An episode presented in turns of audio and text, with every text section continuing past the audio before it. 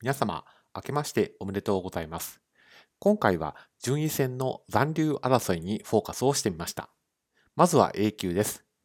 A 級は10名の方が、名人戦の挑戦者争いをしているわけなんですけれども、そのリーグ戦で下位2名が高級をすることになります。その下位2名を含むリーグ成績が下位の方についてフォーカスをしたのがこちらです。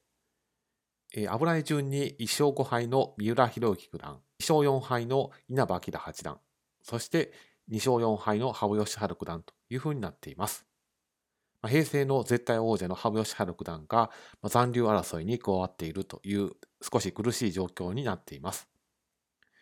なお、この3名の方はいずれも上位の方との対戦を残していますので、ま残り3ヶ月の対戦の動向に注目したいなと思っています。続いて B 級1組です。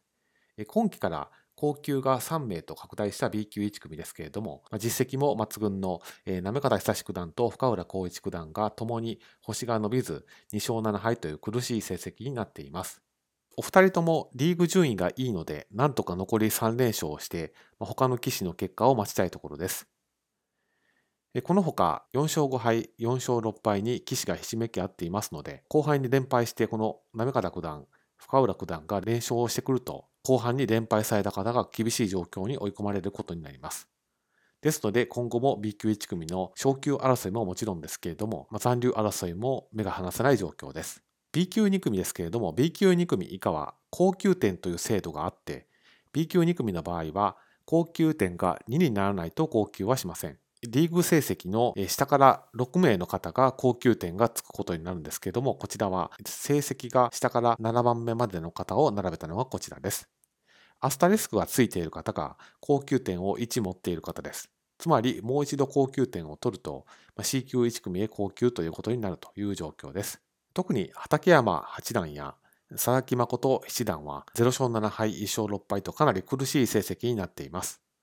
ですので、やはり高級点回避のためには、残り3局を、まあ、ぜひとも3連勝というような結果で、他の棋士の動向を見守りたいところです。続いて C 級1組です。C 級1組も高級点制度があって、高級点が2になると C 級2組へ高級することになります。で高級点はリーグの成績が下から8番目までの方が高級点がつくことになります。B 級2組と同じくアスタリスクのついている方が高級点1がついている方です。すでに高級点を1持っている棋士5名が今期も苦しい戦いを強いられています。まあ、1勝7敗の島明九段、1勝6敗の、高野六段や安陽寺六段など、まあ、苦しい成績になっていますけれども、まあ、何としても高級点回避のためには、まあ、残り3連勝をして、まあ、他の棋士がどのような成績になるのかといったところを待ちたいところです。最後に C 級2組です。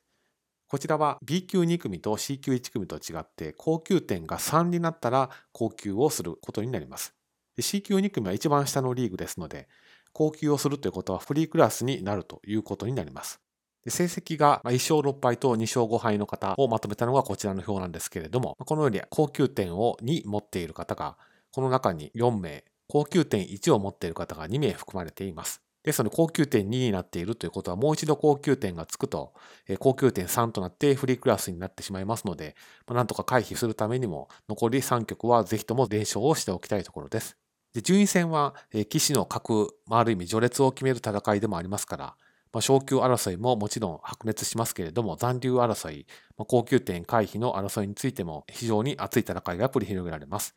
ですので今後も名人戦の挑戦者争い、昇級争いももちろんなんですけれども、残留争いについても引き続き注目していきたいなというふうに思っています。